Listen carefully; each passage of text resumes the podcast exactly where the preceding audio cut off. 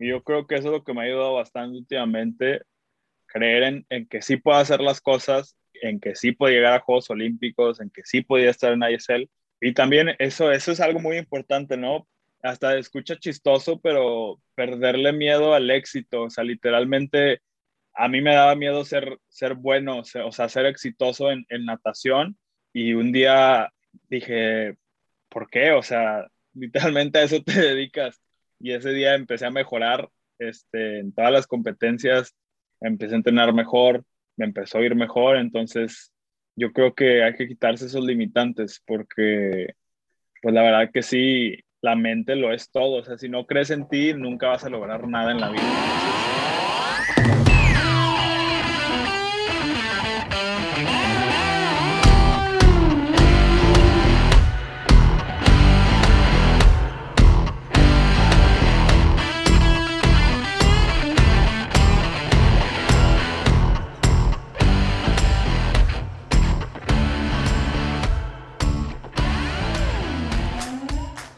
Gente, bienvenidos a un nuevo episodio de Cómodo en Incómodo. El día de hoy tenemos un invitado muy especial. Tenemos al buen Ángel Martínez. ¿Cómo estás, hermano? Muy bien, muy bien. Este, de hecho, llegando a Italia, entonces aún ajustándome al horario, pero pues ya me eché unos buenos tacos, entonces este, ya todo está mejor. Qué bueno, muchas gracias otra vez por aceptar la invitación. Qué chingón que, que te diste el tiempo Oye, ¿y cómo te fue de regreso, güey? Porque vi que anduviste atorado en, en París un rato. ¿Qué te pasó? ¿Por qué te quedaste? Este, sí, este, pues no sabía, pero aparentemente desde, ya lleva varios meses esto, es como un mandato que Biden firmó, que básicamente solo ciudadanos y, y residentes de Estados Unidos pueden entrar al país y viajan de Europa. Entonces, yo tengo una visa de trabajo, este, por ser deportista, y no me dejaron entrar, entonces fue, ya había volado de Italia a París y ya estaban en, en París eh, haciendo la fila para entrar al avión a Houston y me dicen, oye, este, necesito que alguien te cheque la visa. Y le digo, ¿cómo? dice, sí, sí, sí, tú espérate aquí. Y ya pasaron 20 minutos y le digo, oye, este, ¿qué onda con el chavo? Se me va a ir el avión. Me dice, ah, espérame. Y le marca a alguien, ¿no? Y, y le enseño mi visa de, de, de, trabajo y me dice, no, no vas a poder entrar. Y yo, ¿cómo? Y le enseño mi visa de turista porque traía las dos. me dice, me pasa, ¿no? Al, resulta que era el oficial de aduana y me dice, este, a ver, este, hablo con José Ángel Martínez, sí, y lo me dice, oye, no vas a poder pasar, solo este, residentes y, ciudadanos pueden entrar al país y pues tú no eres. Y yo, no, ¿cómo? Total, ya no me dejaban entrar al país. Este, y, y, y, le digo, bueno, este, hablo con la aerolínea y me dicen, oye, tienes que ir al kiosco ese a ver cómo te pueden arreglar, ¿no? dice, ah, no creo que te cobren.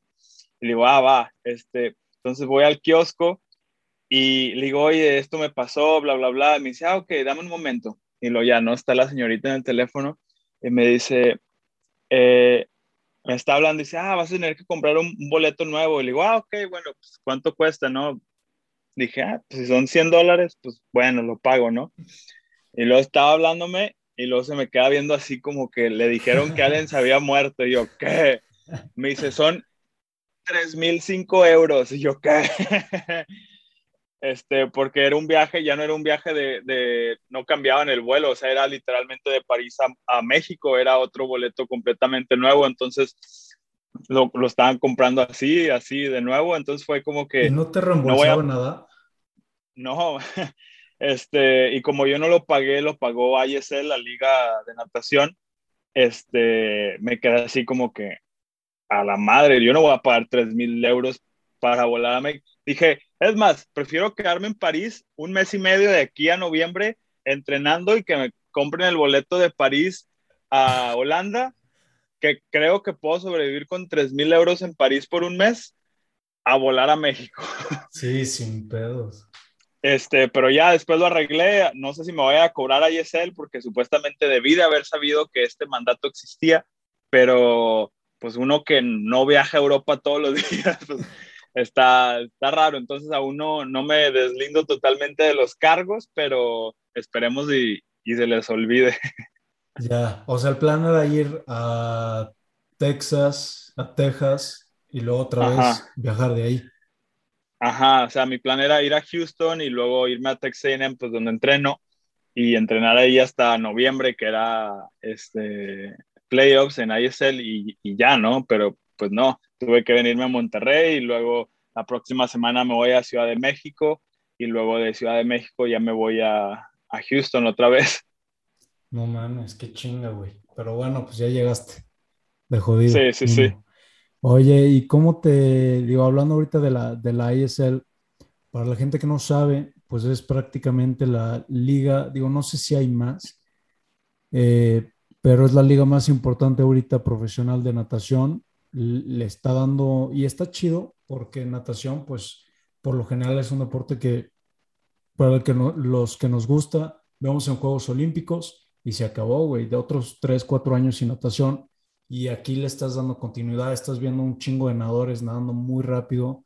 Em, ¿Cómo te sentiste, güey? Porque pues fue, fue también como una noticia inesperada. ¿Cómo te sentiste? ¿Qué esperabas?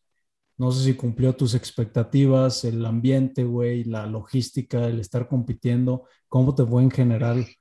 ¿Cómo fue tu experiencia? Este, pues los resultados este, de tiempos me fue, me fue bien. Este, siento que aún puedo mejorar más. Este, hubo muchas cosas que no me gustaron de, de mis competencias, pero bueno, eso ya, ya, es algo más personal. Pero en cuestión del equipo, este, pues iba con un poco de miedo. O sea, pues al final del día, pues está Caleb Dressel, Lily King, o sea, estas grandes figuras de la natación que, que pues no, nunca habíamos cruzado palabra, entonces era un poco de miedo en cuestión de, de si, la, si los del equipo dijeran, ¿qué hace este chavo aquí? O sea, ¿qué tal si, si nadaba en mi primer evento me iba muy mal y me hacían jackpot y, ya no me volvían a meter? O sea, había una posibilidad de eso.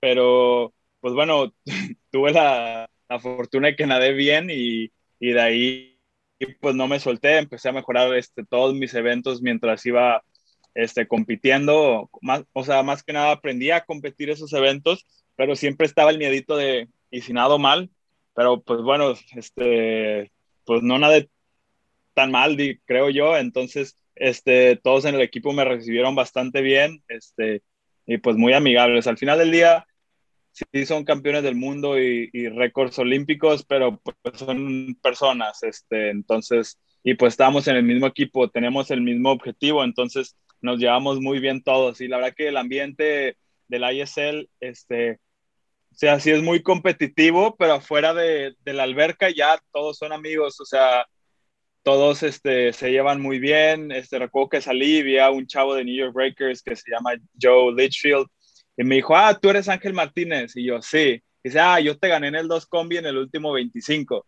Entonces, como que, ah, o sea, de todos modos sí se acuerdan de mí. Este, y ya, pues, estos son eh, finalistas olímpicos, medallistas, entonces es algo muy padre, es algo que pues este, me llevo siempre en la memoria y va a ser una experiencia de por vida, yo creo. Oye, desde el principio llegaste, no sé, es que si de por sí entrar en cualquier cosa, evento, deporte, institución, lo que sea nuevo, pues da miedito ese, ese pedo de ser el nuevo, de cómo le hago para llegarle a la gente, con quién me voy a llevar, les voy a caer mal o no. Después de haber nadado, ya que dijiste, no, ya le hice, ya no me hicieron jackpot, ahí ya como que te dio más confianza para empezar a llegarle a los nadadores, o ellos solitos te, te dieron a dar y ya te empezaron como a, no sé, como a abrirse un poquito más contigo, o cómo fue la, como la esa primera interacción de ti con el equipo, porque pues ya hay comunidad pues sí, y llegas tú de afuera. Fíjate que me recibieron bastante bien independientemente sin saber qué nadaba yo o, si era bueno o no, me recibieron bastante bien. Este, y, pero sí, me dio algo más de confianza al momento de yo nadar y al menos quedar en tercero en mi primer match, este, me dio algo de confianza para decir, bueno, este, no me trajeron de paseo al menos. Entonces, este, sí me dio bastante confianza eso de, de platicar más con, con, todos. Y, pero pues ya, o sea, estuve conviviendo con ellos un mes, entonces quieras o no, estoy platicando con ellos todos los días y me hice muy, muy amigo de algunas personas, este, Y, y obviamente, como dices, ¿no? Al principio te da miedito, pero pues te, te das cuenta que pues, son iguales que tú. O sea, tienen el mismo objetivo, entrenan, este, compiten y todos tienen su propia personalidad. Entonces, es más como humanizar, ¿no? A, los deportistas y, se hace más fácil. Entonces, este, pues me di cuenta que, que, que también estoy a su nivel y, y, la conversación fluía más, más, este, más tranquilo. O sea, yo veo mucho anime, entonces, por ejemplo, un, el campeón del mundo del 2017 en el 50 libre se llama Jesse Putz y estaba platicando con él y a él también le encanta el anime, entonces teníamos un tema de conversación y salían bastantes temas así, ¿no? De cualquier cosa, ah, de que te gusta esto, no, sí, no sé qué, lo, ah, el, esto, ¿no? Y platicando de, de comida mexicana y, y, o sea, la vida en México, y luego ellos me platicaban de cómo es en Holanda y luego en, en Inglaterra. Entonces, la verdad me la llevé bastante bien y, y, y ya los extraño tantito a, a, mi equipo. Claro, sí, pues como que idealizas tanto, pero idealizas tanto esos, esas personas que ves a lo mejor tú desde antes, que, que una vez que ya estás con ellos dices, no mames, y, y, los ves como dioses fuera de serie, pero pues tú también ya les estás pegando a ese, ya estás a su calibre más o menos. En el, en el podcast con Daniel dices, pues güey, o sea, yo sí me puedo ya estar comparando con, con lo, el 2, 3 del mundo, o sea, en corta mis tiempos y las, las flechas que estoy haciendo, o sea, realmente pues ya estoy a este nivel y ya una vez que, rompes esa barrera, pues te das cuenta que también, como dices, son humanos. ¿Quién fue tu, tu crew de, con el que cotorreabas o con el que te, te dabas el rol por Italia y demás?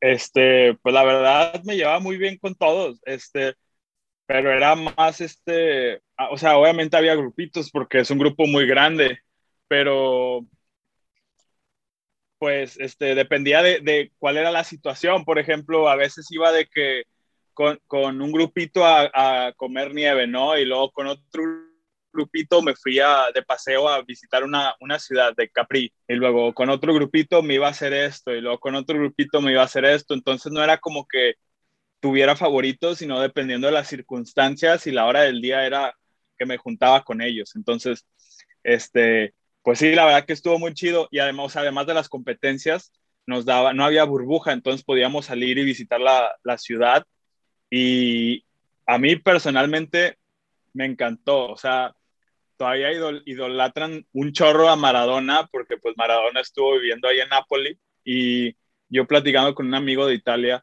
me dijo que Nápoles es, bueno, ahí se creó la pizza, entonces la comida en Nápoles es increíble, o sea, otro mundo y todas las pizzas que comía sabían impresionante. Entonces, obviamente las comparaba, ¿no? De, de con Domino's, Pizza Hut, Little Caesar, lo, lo, que quieras. Y una pizza literalmente no tenía absolutamente nada más que la salsa y el queso. Sabían increíbles. Entonces era como que, wow, o sea, estoy en Italia comiendo una pizza en, en Nápoles, ¿no? Donde se creó la pizza. Entonces, sí, sí fueron bastantes experiencias que que no creo hubiera vivido sin la natación. Claro, sí, sin dudas. ¿Y, ¿Y, cómo está la dinámica? Digo, pues es algo nuevo para ti. ¿Cómo está la dinámica del ISL en cuanto a eh, sueldos? Porque pues ya eres nadador profesional, eres como un futbolista que estás compitiendo para un equipo. Para la gente que no, no ha visto, métense YouTube, ISL, Cali Condors, ahí está pues les va a salir Ángel, les va a salir Kale, nadadores muy buenos, pero pues ya eres un nadador profesional, o sea, ya eres, es, estás representando un equipo. ¿Cómo es esa dinámica de, de sueldo, contrato, por cuánto es? Eh, ¿Te dejan salir, te, te, dejan turistear, no? ¿Qué tanto los tienen cuidados? Este, pues me, o sea, esta temporada, literalmente, por ejemplo, nuestras juntas, había juntas de, de, algunos equipos donde se tardaban media hora, una hora platicando de pues, los objetivos de cada quien, ¿no? Y, y con nosotros era más, como todos son tan buenos, y yo lo veía, o sea, veía que el equipo estaba tan relajado, este, incluso le pregunté a, a un chavo, Justin Reyes, le dije, oye, porque todos se ven tan tranquilos, o sea, yo, o sea, al menos yo creía que todos hubieran estado así de que super focus. Me dice, no, pues es que ya sabemos que vamos a ganar, entonces, ¿para qué nos preocupamos? Ajá, entonces, o sea, esa tranquilidad, esa confianza que tienen, les ayudan a dar más rápido. Eh, y eso me ayudó a mí también, o sea, al, al, estar yo con ellos, yo me sentía tan tranquilo, me ponía la gorra de, de Cali Condors y sabía que iban a dar rápido. Entonces, este, en cuanto a, a, cómo nos trataban, nos decían, jóvenes, ustedes son profesionales, están aquí en este equipo porque son lo mejor y ustedes saben competir, entonces no, no les tengo que decir nada más, solo sean profesionales y vayan a ganar esas eran nuestras juntas, literalmente súper tranquilas y, y, al punto. Este, a mí me encantaban esas juntas, ¿no? Y ya al final de, de, cada sesión teníamos otra junta que era de que, ah, bueno, los highlights del día, no, pues este, este chavo hizo un mejor tiempo, este ganó, este ganó, este hizo récord nacional y ya. Ah, qué padre. Por ejemplo, lo que a mí me, me, impresionó mucho fue que, por ejemplo, Coleman Stewart rompió el récord del mundo en la primera match y fue como que yo estaba aflojando después de mi dos maripa porque tenía otro evento y, uno de los entrenadores dicen, ah, acaban de romper el récord mundial, pero así bien fresco. y digo, ¿cómo? Sí, Coleman acaba de romper el récord del 100 dorso. Y yo, no, ¿cómo? O sea, ¿cuánto hizo? Que 48-3. Y yo, ¿qué? este, y luego yo nadé de crawl hice 48-1. Fue como que, o sea, si yo hubiera salido de abajo como Coleman, me hubiera ganado y él iba de dorso. Eh, pero sí, este, o sea, además de ser profesionales, todos también les gusta estar relajarse, relajarse y, y, van y caminan en la ciudad, o sea, no hay ningún problema. Todos saben a qué van, nadie va de fiesta o, lo que sea. O sea, y si van de fiesta es después de una competencia que hay descanso entre competencias nadie es como que se vaya a embriagar una noche antes de la competencia a una fiesta. Entonces, pues nos tienen bastante confianza y, a mí la verdad que, que me encantó eso. Eh, en cuanto a mí, yo por ejemplo, el día antes de la competencia, si yo quería, iba y me comí una nieve, un gelato y, regresaba al hotel y ya, o sea, no, no era como que tienen que estar aquí antes de las 10 o nada por el estilo, era súper relajado, todos sabían a qué iban, entonces no había necesidad de andar persiguiéndolos. Este, incluso el día antes de, que nos fuéramos al aeropuerto, este, nos dijeron, jóvenes, nada más sean profesionales y estén a la hora que les pedimos en tal lugar. Perfecto. Todos aparecieron a la hora que nos habían dicho, a las 3.50 de la mañana, todos estaban en el camión listos para irse. Entonces, pues sí te habla, ¿no? De, de lo profesional que son. Y en cuanto el sueldo, este, no sé si a todos les den el, el mismo sueldo base, pero dependiendo de cómo es tu rendimiento, creo que sí, pero ya dependiendo de cómo es tu rendimiento en las competencias, es el dinero que, que vas ganando. Por ejemplo, creo que el primer lugar son 2.400 dólares por, por, evento, el segundo son 1.200, el tercero, tercero 800, luego creo que baja 400, 200, 100 y, y ya ya séptimo y octavo no, no ganan dinero. Y luego si ganas una match por equipo te dan una cantidad, si, si quedas en segundo otra, tercero y cuarto ya no ganan dinero, este, relevos este, se reparte el dinero por las personas que estuvieron en el relevo, este, si quedas MVP del, del match te dan otro dinero, si quedas MVP de toda la, la temporada te dan otro dinero, entonces hay muchos bonos pero obviamente pues estamos hablando de los mejores del mundo, entonces pues no es fácil ganar este bono. Por lo general lo gana Caleb porque pues gana todo y, y pues así es este negocio, ¿no? O sea, mientras más rápido nades, pues más dinero ganas. Y mientras más versátil seas, ¿no? También, porque tipo a ti te pueden usar en las maripas, en los combis, ¿qué más? Te metieron en los relevos. Eh, sí, me metieron en dorso. Güey, Caleb se mete una la nota por competencia, ¿no? Sí, se, sí, se, se gana bastantillo. este, y, y, la cosa es que Caleb este, no es un sprinter normal, porque por lo, por lo general los sprinters nadan uno o dos cincuentas y ya, ya se bofearon. Pero Caleb es un atleta natural, entonces puede nadar 50, 100, 200 libre, nadó el 200 combi, quería nadar el 200 mariposa, nada pecho, nada mariposa, crawl, dorso, yo creo que también lo puede nadar muy bien. O sea, su primer dos combi que nadó ahorita fue después del 100 maripa, que hizo 48.5 en el 100 maripa y luego se metió en el 2 combi, hizo 1.51.1 y quedó top 10 del, de la historia del 2 combi, cuando ni siquiera es su evento. Entonces, este, sí es algo muy impresionante que aún no logro comprender, pero, pero pues existen este tipo de fenómenos, ¿no? También está Daya Seto que hace lo mismo, gana el 2 pecho y luego gana el 2 combi y luego el 2 maripa, pero lo de Caleb sí es algo que no es normal. Sí, no, está, está muy cabrón, que es algo que también dices en el podcast de con Dani, que te puedes comparar con otros nadadores, pero con ese güey no hay manera, o sea, ese güey es un fenómeno fuera de serie Sí, sí, sí. O sea, por ejemplo, me compararía con Daya Seto eh, en corta de que en el 2 Maripa entiendo completamente que me gana y, todo, pero, pero veo cómo me gana. O sea, veo de que, ah, es que su tempo es más rápido y no se cansa y sigue avanzando. Pero Caleb, desde la salida, o sea, ya perdiste desde la salida contra Caleb. o sea, literalmente desde el ángulo en el que entra la alberca ya, ya vas perdiendo. Entonces, no, no, aún no, no entiendo cómo, cómo alguien le puede ganar. Oye, ¿crees que, digo, esto es a lo mejor un poquito fuera de, de tema, por eso es lo que me pregunto de natación, atletismo, salto, cualquier deporte. Digo, con este diseño del ser humano, tiene que haber un límite al que el ser humano llegue a nadar.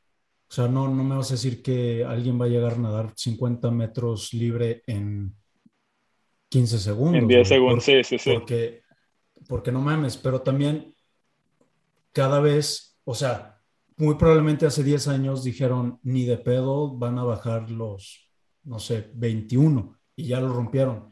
Y así se van rompiendo, pero sí tiene que haber un, un límite. Y no sé si ah, alguien llegue a descubrir el 100% de su límite. O sea, no sé si tú sientes que en algún momento vas a llegar a tu 100%. No sé si ese 100% es que te mueras a la chingada de tanto esfuerzo. O sea, no sé si alguien llega a, neta dar su 100% y si tú sientes que te estás acercando o, qué pedo con tu límite, ¿sabes? Porque tu diseño tiene que tener un límite, creo yo.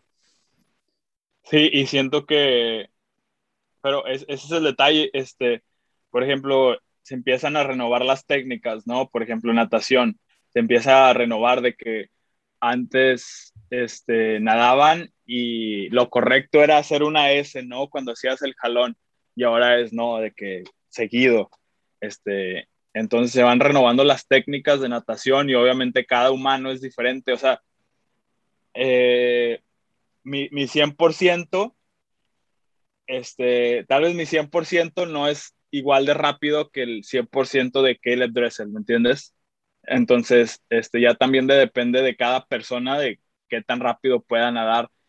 Y, y, pues sí, la verdad que es algo muy interesante pensar que, imagínate, algún día nada en el 50 libres en 19 segundos en larga, cuando...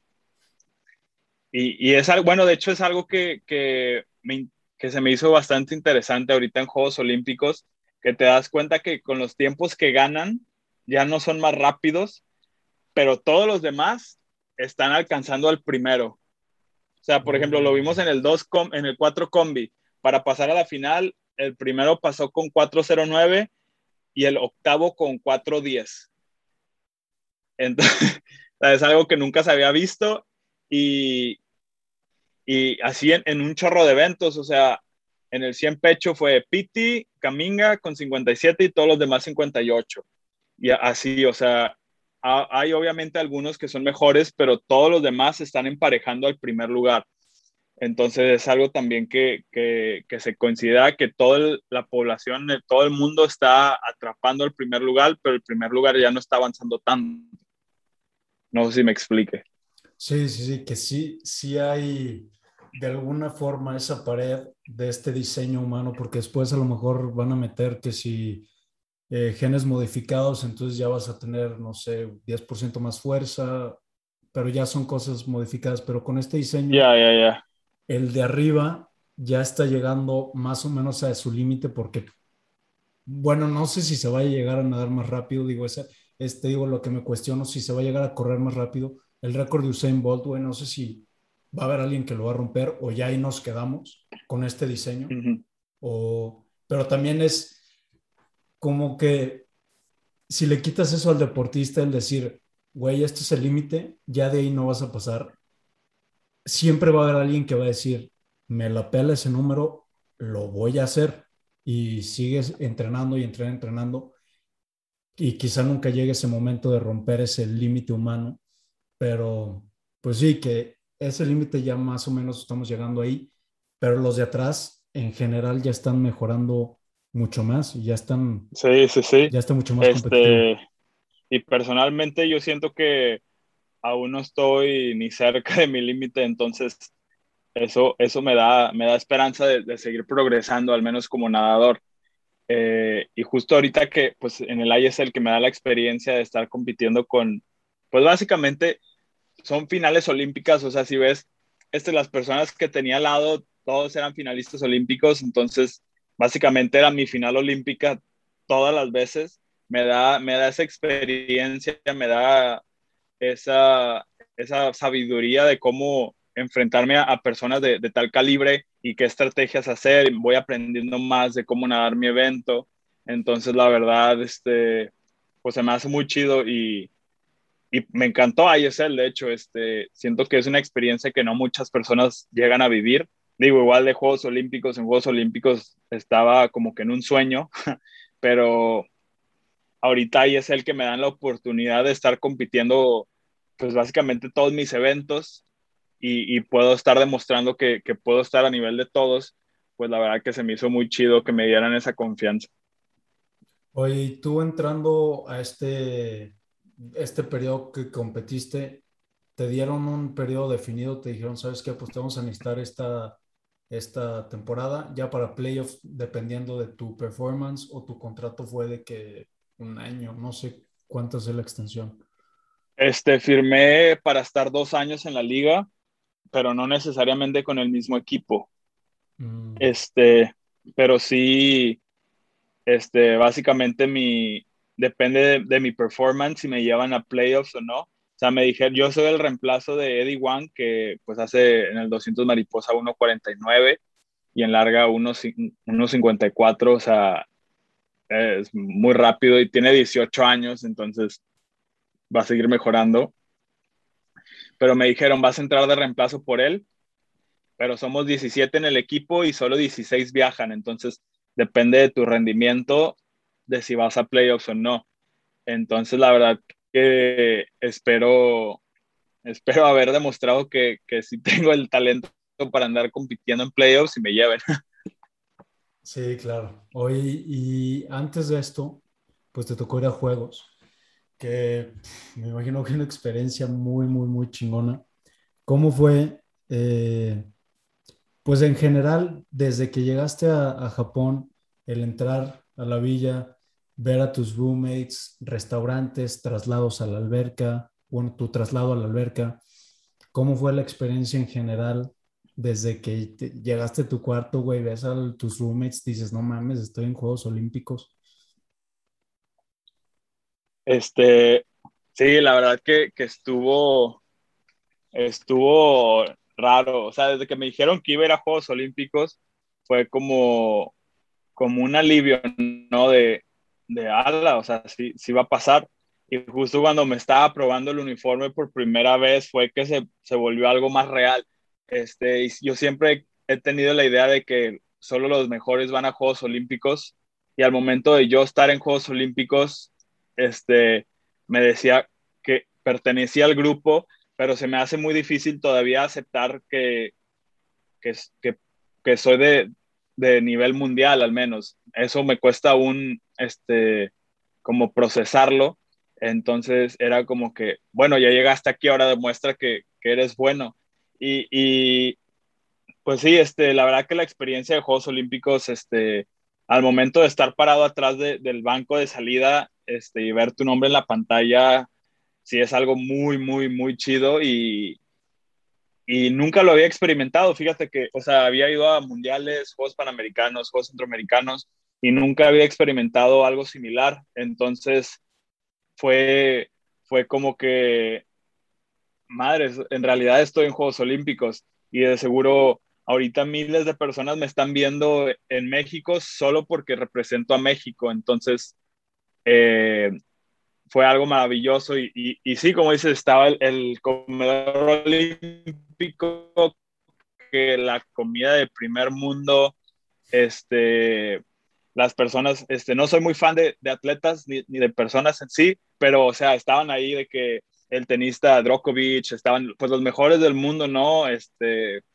y, y dije, ah, pues, qué padre que todos estén aquí, este, y y pues sí, la verdad que he estado viviendo muchas cosas últimamente que, que no hubiera vivido gracias sin el deporte, más que nada. Y, y la verdad que estoy bastante agradecido de, de, poder vivir estas cosas. Hoy, cuando ibas nadando, eh, digo, porque te, no sé cuánto tiempo estuviste en Tokio desde que llegaste a que nadaste y después te dejaron o te tuviste que ir. Una vez estando ya en la alberca, ya para competir, te avientas, son, son pues un chingo de años para dos minutos de, competencia. ¿Vas pensando algo o qué, qué ibas pensando en lo que ibas nadando? No sé si algo se te viene a la mente de que no mames, estoy bien pinche cansado o no mames, estoy en los juegos todavía o qué, qué vas pensando en ese momento.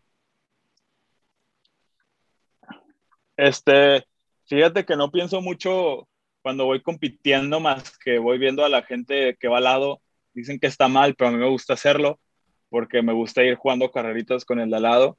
Pero en Juegos Olímpicos fue, o sea, así como, justo como lo dijiste, o sea, entrenando 15 años de mi vida para ese momento y llega el momento y se, se va en, dos minutos. O sea, acabé el evento, iba de mariposa y dije, órale, estoy en Juegos Olímpicos. En dorso, o sea, hice cualquier error de cualquier novato volteé a ver el tablero y dije, no manches, voy nadando en los Juegos Olímpicos, vi mi nombre, lo en pecho y dije, ah, bueno, que no se te vaya, ni en crawl ya, terminé. Y fue como que, ah, ya se acabó. Y ya, me salí de la alberca y se acabó.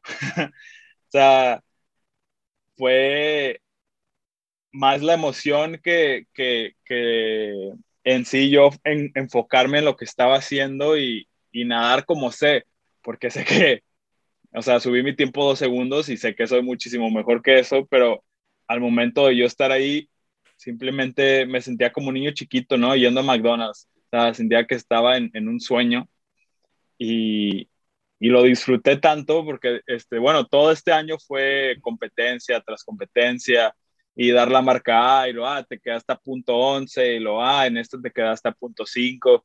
Eh, fue demasiado estrés físico y mental. Entonces en Juegos Olímpicos fue porque por primera vez me dije, bueno, pues ya llegaste hasta aquí, ahora disfruta. Fue, yo creo, la, la prueba que más he disfrutado en mi vida y, y yo sé que no me fue bien, pero la disfruté como no tienes una idea. Oye, fuera de la alberca, ¿cómo te sentiste? No sé qué hiciste en la villa, tus roommates, no sé quiénes fueron, si cotorreabas ahí con la banda, este, no sé si los dejaban juntarse porque por lo que vi no dejaban hacer reuniones ni nada, pero no sé si de todos modos se armaban. Este, no, pues sí se podía, solo que daba miedo de, por ejemplo, si alguien salía con COVID y estuviste cerca de esa persona, te, te hacían hacer cuarentena tú también. Entonces nadie quería acercarse de que antes de la competencia, pero ya que competías, ya de que se empezó más este, a platicar con otros países. O sea, con México todavía sí nos llevábamos muy bien, pero ya que se acabó nuestra competencia ya estábamos más abiertos a hablar con otros países. Pero, pues, este, no sé si conozcas a Gabriel Castaño, este, él era mi roommate, entonces nos la pasábamos siempre juntos y pues Melissa, la otra chava que iba también, este, iba, venía al cuarto y platicaba con nosotros, o íbamos este, a caminar a la villa, que estaba bastante grande, pues estaban todos los países ahí, pero pues ya después de 14 días de estar ahí, estar de vueltas a la villa, pues te aburres, ¿no? Entonces, Este, también este, queríamos descansar para el evento, pero hacía un chorro de calor afuera, estaba como a 40 grados en Japón, entonces era como que, ah, vas a comer, regresas y ya te acuestas porque hace un chorro de calor. Eh, pero yo me la pasé muy bien, este, hice bastantes amigos, creo yo, este, y, y la verdad que la experiencia de unos Juegos Olímpicos es algo que, que no se vive de ninguna otra forma. Sí, qué, qué chingón, o sea, digo, no, no es algo que pueda llegar a entender, creo que solo alguien que ya haya estado en juegos. Vi un TikTok, que también hubo un TikTok tuyo que se hizo viral de, de, de la villa, pero vi un TikTok que, que Tinder jalaba en Juegos Olímpicos y pues ves pura gente macrofit, puro así, de que puros chavos de boli, así. ¿Es real eso o no? Sí se usa el, el Tinder. Este, no que yo lo haya usado, ¿verdad? Pero sí, le ponías a dos kilómetros, te salían puros atletas. Pero también había gente que compraba Tinder Premium, el ah, Premium, y, y, ponía desde cualquier lugar del mundo, lo ponía a donde estaba la villa y hacían match con esas personas. Este, me, me, tocó escuchar algunos casos de eso. Eh, pero sí, sí, sí, este, y luego me tiraron un chorro de hate por ese, por ese TikTok, pero bueno, eh, a mí se me hizo muy chistoso. Sí, digo, ya, ya es algo que hablas que, que, pues no sé si que te guste, pero que te da risa que te tiren hate, que es como que se toman el tiempo para tirarte hate por, güey, no mames, no hiciste absolutamente nada. Y hay gente que, porque fuiste el primero que le salió de seguro en TikTok o Insta o lo que sea, y estaban emputados. Sí, este fue de que, ah, como siempre, los olímpicos solo van a pasearse, bla, bla, bla. Pero pues no, o sea, obviamente vamos a disfrutar, y, pero no queremos perder, no es como que, ah, voy a perder. Entonces, eh, el, el, el, hecho de que alguien se tome el tiempo de, de pensar en mí este, cuando yo siento que pues solo existo en este mundo y que alguien esté pensando en mí y cómo es, es, mi desempeño en el deporte, etcétera, etcétera, se me hace algo muy, muy, este, halagador. O sea, la verdad que, que pues no a todos les tiran hate, entonces pues significa que algo, algo estoy haciendo bien. Pero sí, este, se me hace muy chistoso que tiren hate este, y que nos comparen de que con los Paralímpicos porque sacaron más medallas este, es, diferente. Yo, yo tengo amigos paralímpicos y, y, platicando de esto, este, ellos me dicen, es que es muy diferente todo, todo el business, o sea, no puedes comparar a los paralímpicos con los olímpicos. Pero, pues sí, o sea, me ponían en comentarios, este, solo vas a tomar TikToks, etcétera, etcétera, y luego le comentaban unos de que, pues, ¿qué querías que, que hicieran? Que estuvieran rezando todo el día. Entonces, pues sí me llegaron bastantes este, comentarios ahí de hate. Oye, güey, antes de, de juegos, pues fue un... Estuve hablando este fin también con, con María Mata, me estaba platicando también de, de como el periodo previo a, porque hubo competencia y me, me metí ahí para hacerla de pedo. Em, que fueron pues meses bien raros, estresantes. Tú pasaste pues, situaciones personales gachas eh, y algo que a mí me, me, hizo mucho ruido es que, y en todo México creo que se hizo mucho ruido de esta situación de, de la falta de apoyo. Y es algo que no, no sé qué pedo, si es únicamente la Federación de Natación, es algo en general eh, que tú veas en demás disciplinas o delegaciones de México que van también a, Juegos Olímpicos, porque también pues hay, hay delegaciones o deportes que tienen mejores resultados que otros y no sé a qué se le atribuye eso, si a, que por el mexicano, vamos a poner por ejemplo taekwondo, el mexicano ya es bueno en taekwondo eh, o tiene más apoyo en esa delegación en cuanto a apoyo a los atletas, eh, económico, moral, como lo quieras ver. ¿O cómo ves tú esta diferencia en resultados entre las delegaciones siendo una misma nación? que es algo que me, me intriga mucho y pues digo, no sé cómo veas tú. Este, pues la verdad que un tema en común que, que tuve con todos en Juegos Olímpicos era que todas las federaciones son malas. O sea, literalmente era como que una competencia de ver qué federación era más mala. Este, no me acuerdo de qué deporte era, pero al parecer no somos la peor. Uno, un presidente de alguna federación de algún deporte que no sé cuál, este, resulta que está en la cárcel. Y dije, ah, bueno, pues este, ya, ya le ganaron a Kirill. Kirill al menos está desaparecido, pero no en la cárcel. Este, pero sí, por ejemplo, yo creo que, por ejemplo, a los de clavados que, pues bueno, son la élite mundial, les hicieron estar tres meses en el CENAR, ahí, este, y les dijeron, vamos a tener un, una competencia para decir quiénes van a Juegos Olímpicos, pero no les dijeron cuándo. Entonces estuvieron entrenando, pero no sabían cómo entrenar, o sea, igual en clavados tienen macrociclos, y luego de repente de un día al otro les dijeron, era un, les dijeron, ah, vamos a tener la competencia el próximo jueves. Entonces era como que a la madre, o sea, ¿cómo a, a competir ya en cuatro días? Este, nos hubieras dicho con más tiempo.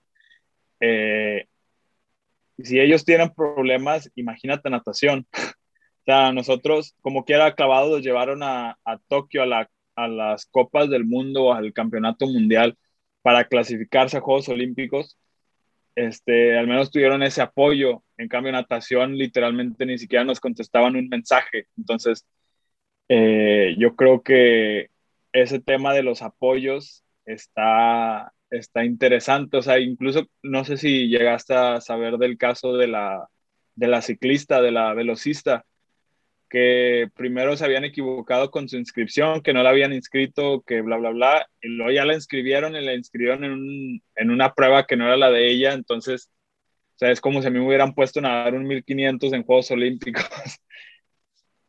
eh, y, y, por ejemplo, yo subí un video eh, diciendo que pues la federación era mala y, y como te digo, ¿no? Del hate me empezaron a llover. Hubieras hecho lo mismo que la ciclista que se bajó de Juegos Olímpicos, etcétera. y, y, me pongo a pensar, es que literalmente Juegos Olímpicos ha sido mi sueño desde que tengo 10 años, ¿me entiendes? Eh, y, o sea, se me hace algo muy feo que incluso la, la campeona del mundo, la que tiene el récord del mundo en México, no vaya porque su federación inscribió, la inscribió en un evento que no era el de ella. Y, y, eso solo habla de que todas las federaciones en México están, están hechas basura, o sea, literalmente no hay, no hay una buena federación que, que apoye bien a su deporte. Todas están hechas, todas son, son una corrupción impresionante.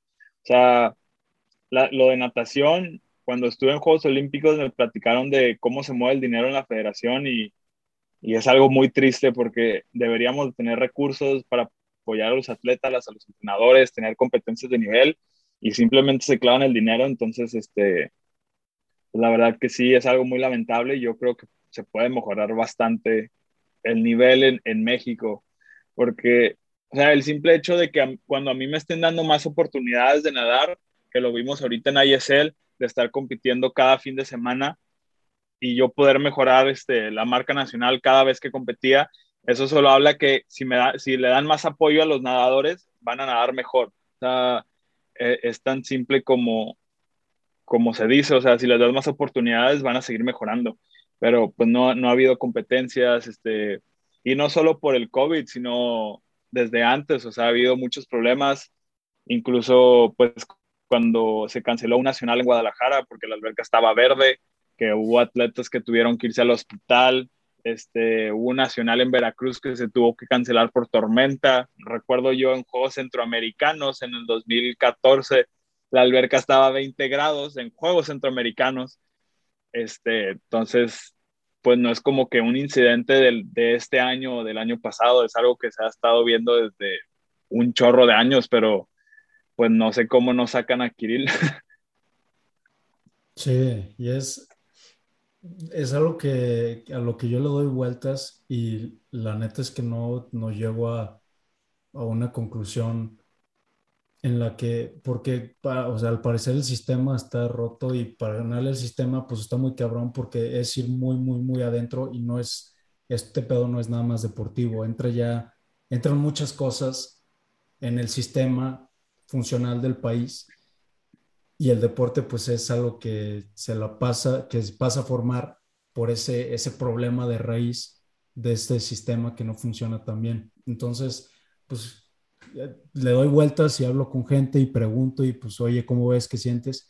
Y como que siempre se llega a lo mismo que, puta, es que no hay manera, güey. O sea, hablabas tú también de planificar una medalla, que en, este, en este, estos juegos no planificaste eh, ganar una medalla, sino pues clasificar a juegos y tratar de dar un buen papel.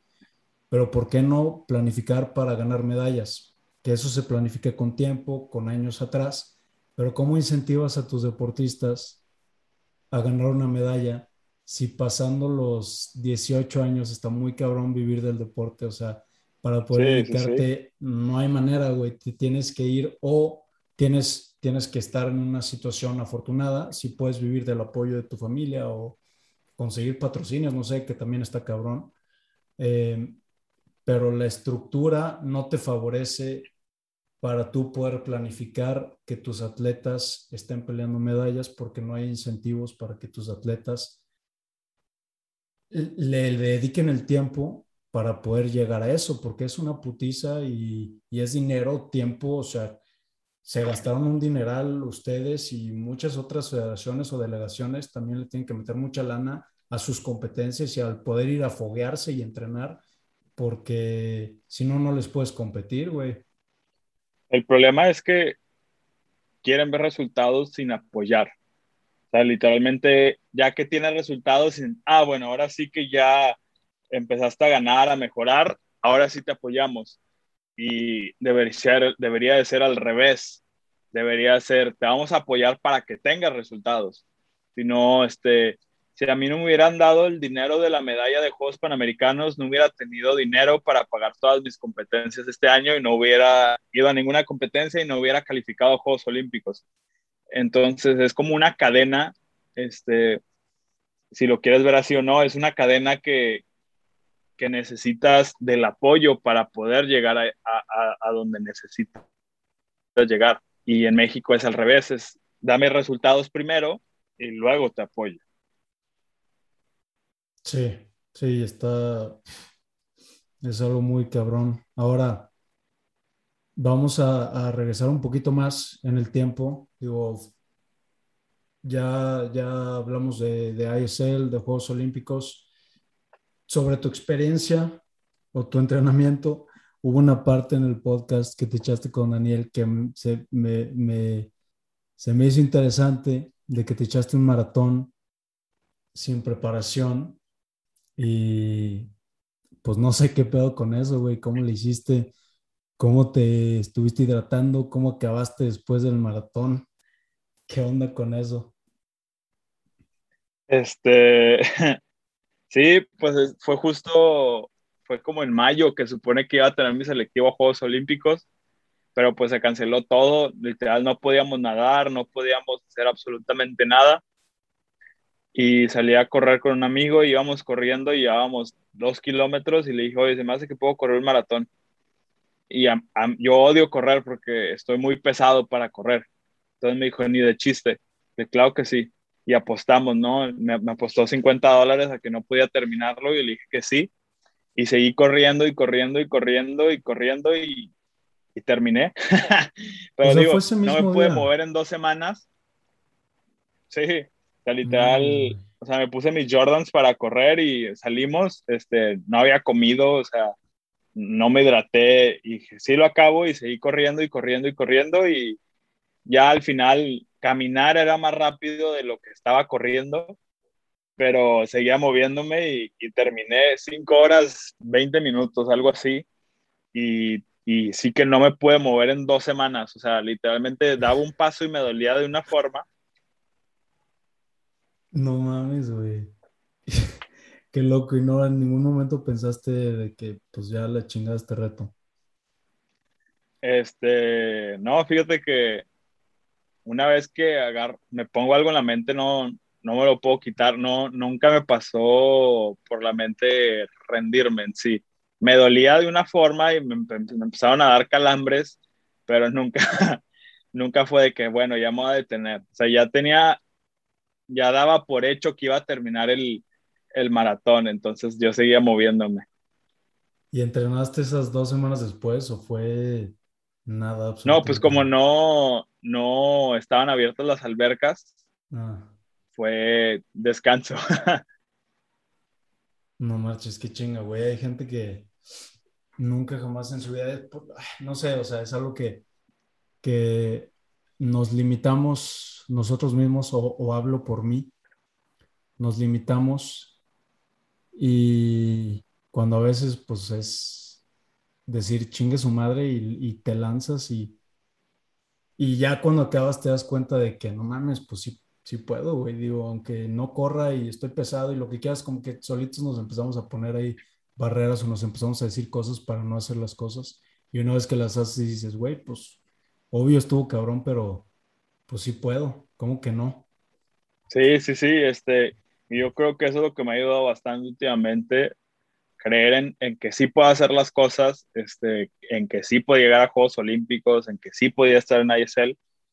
Este, y también eso, eso es algo muy importante, ¿no? Hasta escucha chistoso, pero perderle miedo al éxito, o sea, literalmente a mí me daba miedo ser, ser bueno, o sea, ser exitoso en, en natación. Y un día dije, ¿por qué? O sea, literalmente a eso te dedicas. Y ese día empecé a mejorar este, en todas las competencias, empecé a entrenar mejor, me empezó a ir mejor, entonces yo creo que hay que quitarse esos limitantes porque pues la verdad que sí, la mente lo es todo, o sea, si no crees en ti, nunca vas a lograr nada en la vida, entonces más, vale creer en ti mismo porque si no crees en ti, ¿quién va a creer? Es que también siento que de repente lo podemos confundir con arrogancia, ¿no? o como ser, ser cocky, de que la gente diga de que hay pinche presumido o así por, por decir que sí puedes o, establecer una meta y decir, güey, lo voy a lograr. Y la gente dice, ay, pinche mamón. Pero pues ya depende de tus metas personales a lo que dice la gente. O sea, si en realidad mis metas personales son más grandes que a que me digan que soy este, un presumido, me valdría, la verdad, que me digan presumido si yo voy a cumplir mis metas. O sea, siempre he dicho que iba a llegar a Juegos Olímpicos y no sé qué pensaban de mí, pero yo sabía que llegar a Juegos Olímpicos. Este, entonces, pues la verdad, ya viene de más lo que digan los demás si tú tienes unas metas personales. Hoy para 2024, no sé si tienes planes de seguir o porque creo que ya te graduaste, ¿no? Sí, ya me gradué el año pasado. ¿Y vas a seguir entrenando en Texas AM hasta el siguiente ciclo? O, digo, no sé si es algo que ya... Sí, fíjate que este, pues me ha estado funcionando últimamente la forma en la que he estado entrenando. Entonces, yo creo que me voy a quedar ahí. Y, y, y la verdad que me está gustando bastante. O sea, ya entreno más de, de una forma en que me ayuda a mí. Entonces, este, voy a seguir entrenando ahí hasta el 2024 eh, y ya yo creo que después de eso sí retirarme. Ya, buenísimo. Ahora ya por fin. ya, ya por fin. Ahora, este, Ángel, te voy a hacer unas preguntitas que le hago a, a todos los invitados. Primera pregunta es, Sí, pues viendo tu carrera hacia atrás, eh, obviamente todos los errores y caídas y todas esas cajeteadas te han ayudado para aprender, pero si pudieras decirle al ángel de 16 años, al ángel morro, un consejo para ahorrarle a lo mejor esas batallas o qué le dirías a ese ángel y también lo, digo, lo puedes ver como qué consejo le pudieras dar a, un morrito de 15, 16 años que está escuchando eh, pero en este caso, pues es, eres tú, te estás diciendo tú mismo, Ángel, ¿qué le dirías a ese, a ese morrillo, 15, 16 años, para ahorrarle a lo mejor batallas, pedos innecesarias? Este, Pues fíjate que para llegar a donde estoy ahorita, eh, todo lo que me ha pasado, este, creo que tuvo que ser necesario. Este, hubo momentos donde me la pasé muy mal y hubo momentos donde me la pasé muy bien, pero creo que todo es un balance y este, no sé si me diría algo a mi yo de 16 años, porque la forma en la que ha pasado todo me, me ha enseñado bastante de la vida, entonces yo creo que lo dejaría así como está. Este, obviamente cada quien aprende diferente y yo aprendo este, con experiencia, entonces este, dejaría que me pasaran los malos momentos para poder apreciar lo que tengo hoy en día. ¿Se te viene a la mente algún momento que, digo, que resalte en tu carrera de a lo mejor pensar dejar natación eh, después de mal resultado? Digo, no sé, me imagino que han sido varios momentos que has dicho, puta, me está llevando la chingada. No sé si se te viene algo a la mente que te gustaría compartir y cómo lo hiciste para sacarlo. Este, no, pues este, eh, el año pasado sí fue bastante difícil. Varios familiares fallecieron y entré en depresión y tenía ansiedad, este, y se fue un capítulo muy difícil en mi vida, pero creo que al menos este, lo quiero ver de esa forma, que tuve que caer este, hasta el suelo para, para poder levantarme y una vez que, que estaba en lo más hondo, este, perdí el miedo de, de levantarme y hacer lo que yo quería. Entonces, eso me ayudó a, a mejorar como persona, a mejorar como deportista y me empecé a quitar los límites que tenía de, de ese miedo de que, chini, si no me salen las cosas, obviamente a veces sigue ahí, pero di un paso en, en el sentido en el que ya no me da miedo a competir contra los mejores del mundo o ya no me da miedo ir e intentar algo nuevo. Eso yo creo que, que fue lo que me funcionó. Ya, buenísimo. Ahora, segunda pregunta. Imagínate que estás en una calle muy transitada en la Ciudad de México, ves un espectacular tipo los de Gandhi con una frasecita. ¿Qué pondrías tú en ese espectacular en una calle donde está pasando un chingo de gente, está pasando por diferentes situaciones, es gente adulta, niños, jóvenes? Es como, ¿cuál sería tu mensaje? Al, al, mundo o México en este caso, que es donde está el espectacular, pero ¿qué pondrías en ese, espectacular? Que es un espacio también reducido, digo, no puedes meter ahí un, un párrafo. ah, déjame le pienso. Este, o sea, escuchar chistoso, pero que no te dé miedo ser tú mismo y, y que no te dé miedo este, ser exitoso. O sea, no sé cómo lo pondría, pero o sea, con esas, con, esa, con esas oraciones, o sea, de que no te dé miedo ser tú mismo con los demás y, y que no te dé miedo el éxito. Ah. Ya, redacción diferente, pues, pero por ahí va. Es el mensaje. Va buenísimo. Ahora, tercer pregunta. ¿Cuál es el mejor consejo que te han dado y por qué? Ya sea familiares, entrenadores, eh, algo que, que, que te acuerdes que te ha ayudado? Este, fíjate que hay, algo que mucha gente dice, pero no te das cuenta hasta que en realidad lo empiezas a vivir y es disfruta cada momento, este, disfruta cada momento mientras, es que me lo sé en inglés, disfruta cada momento del camino. O sea, la verdad que cuando en realidad entendí el significado de esas palabras, me la ha estado pasando muchísimo mejor. O sea, ahorita que fui a Italia dije, hay que disfrutar cada momento. O sea, literalmente hacía lo que yo quería, iba a comerme una pizza, una nieve, este, luego ya competía, competencia obviamente super focus, y luego sacaba la competencia y estaba con mis amigos, o sea, no, no estaba así de que, no, es que hay que competir, hay que competir, hay que competir. O sea, también lo, lo tomo para, para mis entrenamientos día a día, no solo en, en ISL, o sea, en mi casa en, en, Texas, es como que este, estoy con mi perro, con mis amigos, voy a entrenar, se acaba el entrenamiento y se acabó. O sea, ya move on y, y si quiero salir un día, salgo, si no, también, si quiero una, una película, veo una película, ya es más como que disfruta hasta dónde has llegado y disfruta cada paso de, de, tu, de tu viaje. Claro, sí, porque si no, pues eso es, poniendo el ejemplo de, de tu nadada en juegos, si no disfrutas el proceso o el viaje, pues son Sí, 15, sí, sí. Años, 15 años de pasártela mal, güey, para dos minutos de pasártela bien. No sale, no sale.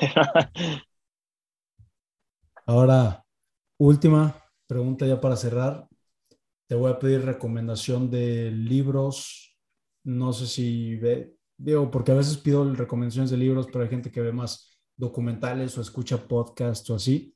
Pero no sé, güey, a ti que te guste consumir, eh, que te ayude, te entretenga y que recomendarías. No, pues fíjate que soy muy malo leyendo libros, solo he leído como cuatro en mi vida.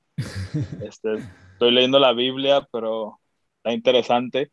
Este, pero reco- recomendaría películas. Veo muchas películas. Este, la verdad sí me gustaría ser bueno leyendo, pero la verdad que soy muy malo. He intentado, pero aún no puedo, entonces veo películas y hay una película que se llama Whiplash y es de, de un baterista que, que quiere ser de que el mejor y intenta hacer una canción y está el entrenador, bueno, el músico, no sé, el maestro creo, este, y como que lo intenta guiar, pero o sea, te, te explican de que cada momento de cómo lo va viviendo y te inspira a querer ser mejor. Entonces, si les recomendaría una película sería la de Whiplash. Va, buenísimo. No sé si te guste escuchar podcast, este, o no. Este, pues escucho algunos, escucho los del Roberto Martínez Ah, y bueno. Este, ya escuché los de todo, casi todos los de Daniel, escucho los de, empecé a escuchar los de la cotorriza, pero eh, apenas me estoy adentrando a eso de, de los podcasts, entonces no, no sabría recomendarles nada aún. Ya. Roberto, pues nada, pues muy buenos los que dices. La cotorriza, no mames, no tienen madre esos güeyes, están cagadísimos, están cagadísimos. Y pues ya para terminar, este Ángel, agradecerte otra vez por, por aceptar la invitación, agradecerle a la gente que se quedó escuchando hasta ahorita. Eh, ¿dónde te puede encontrar la gente en redes sociales? Este, en Instagram, Ángel MTZ97, en Twitter, que ya tengo Twitter, yo creo que soy el Twitter eh, verificado con menos followers, pero Ángel.dorado97 creo que me llamo. Este, tengo TikTok que lo hice de juego, pero una vez, pues como dijiste, un video se fue viral, entonces tengo más followers en TikTok que en Instagram. Eh, Ángel.dorado me llamo y en Facebook eh, Ángel Martínez Oli, creo que se llama así. Ya está. Pues buenísimo, hermano. Muchísimas gracias otra vez. Eh, no si te gustaría agregar algo ya para cerrar. No, pues este, más que nada sigan sus sueños, que, que es su vida y nadie les va a decir, eh, más que nada, nadie les va a conseguir lo que ustedes quieren, entonces ustedes tienen que ir a conseguirlo ustedes solos y crean en sí mismos. Venga, buenísimo. Gracias, bandita, y vámonos.